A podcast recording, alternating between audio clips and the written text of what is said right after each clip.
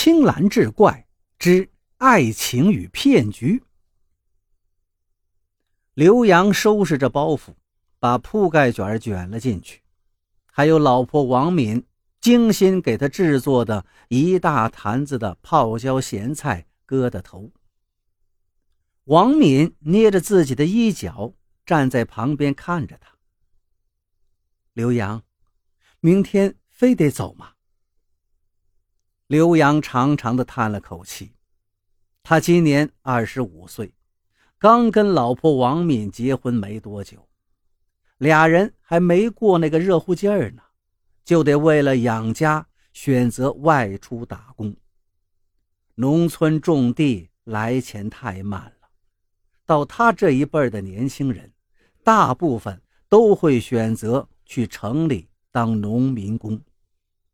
刘洋也不例外，他不想留在农村种地，他想出去挣大钱。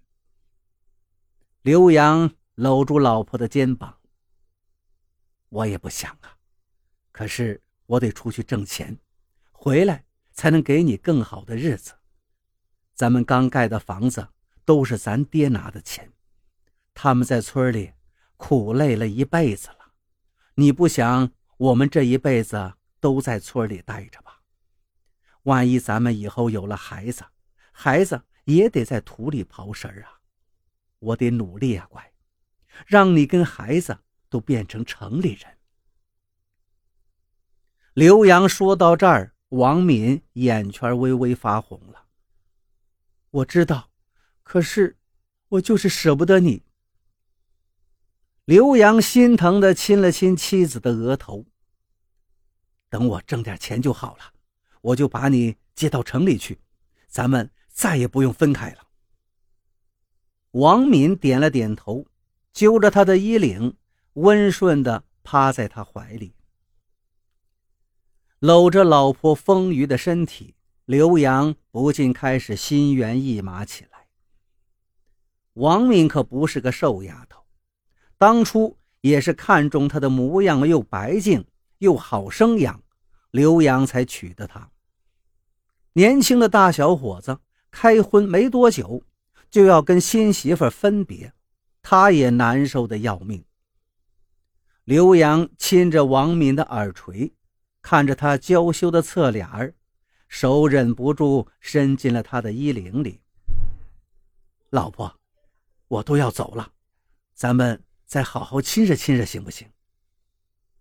王敏此时已是身子发软，呼吸也急促起来，手抵在刘洋的胸口上，轻轻咬着嘴唇。你这些日子天天也没闲着，还不够啊？就是没够。刘洋把王敏抱到了床上，老婆，你给我生个大胖小子吧，这样。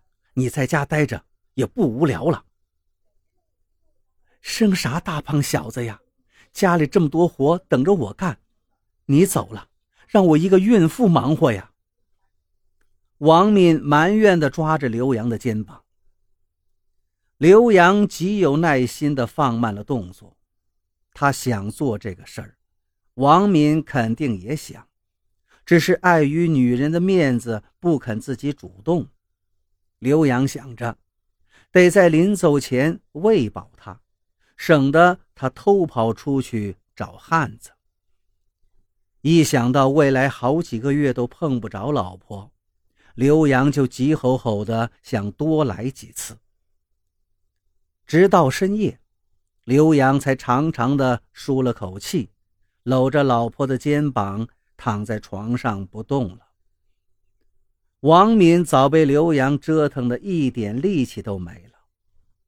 这时，刘洋起身坐到床边，点上一根烟，看着屋外的桃子树。要是能天天这样，老婆热炕头就好了。你干啥呢？光着屁股也不怕冻着？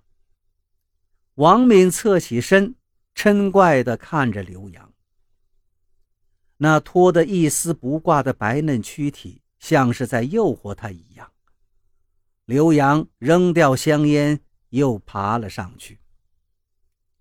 想着王敏昨天夜里被折腾得够呛，第二天天还没亮，刘洋就背着包袱悄悄地走了。刘洋是小工，刚来工地只能搬砖垒砖的那种，没什么技术含量，就是天天需要风吹日晒，又累又苦。但只要工钱给的多，大家也都没有怨言。可是有一个很难解决的问题，缺女人。天天和一群臭烘烘的男人同吃同住，干什么都觉得少了点意思。到了晚上，忙累了一天的男人们都睡在了板房里，头顶上倒是有一台小风扇，呼呼哧哧的扇着，实则谁也吹不到风。板房里又闷又热，还有蚊子在咬人，大家也都睡不着。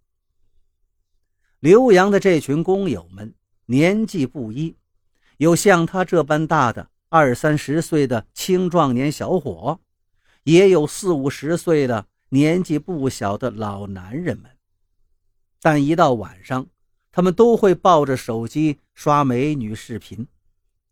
看着那些在网上搔首弄姿的婆娘们，丝袜、超短裙，再加上令人浮想联翩的诱惑动作，谁都会来一句“我操”，早晚跟这群娘们睡一觉才算过瘾。除了看，在那些按捺不住的年轻人心里，还会偷摸的在被窝里用手来上一发。也有抹不开面子的。偷偷借着手机的光亮看一些地摊上买来的黄色小说。刘洋也看过一点那些露骨刺激的语言让他想都不敢想，两个人居然还能那样干事儿。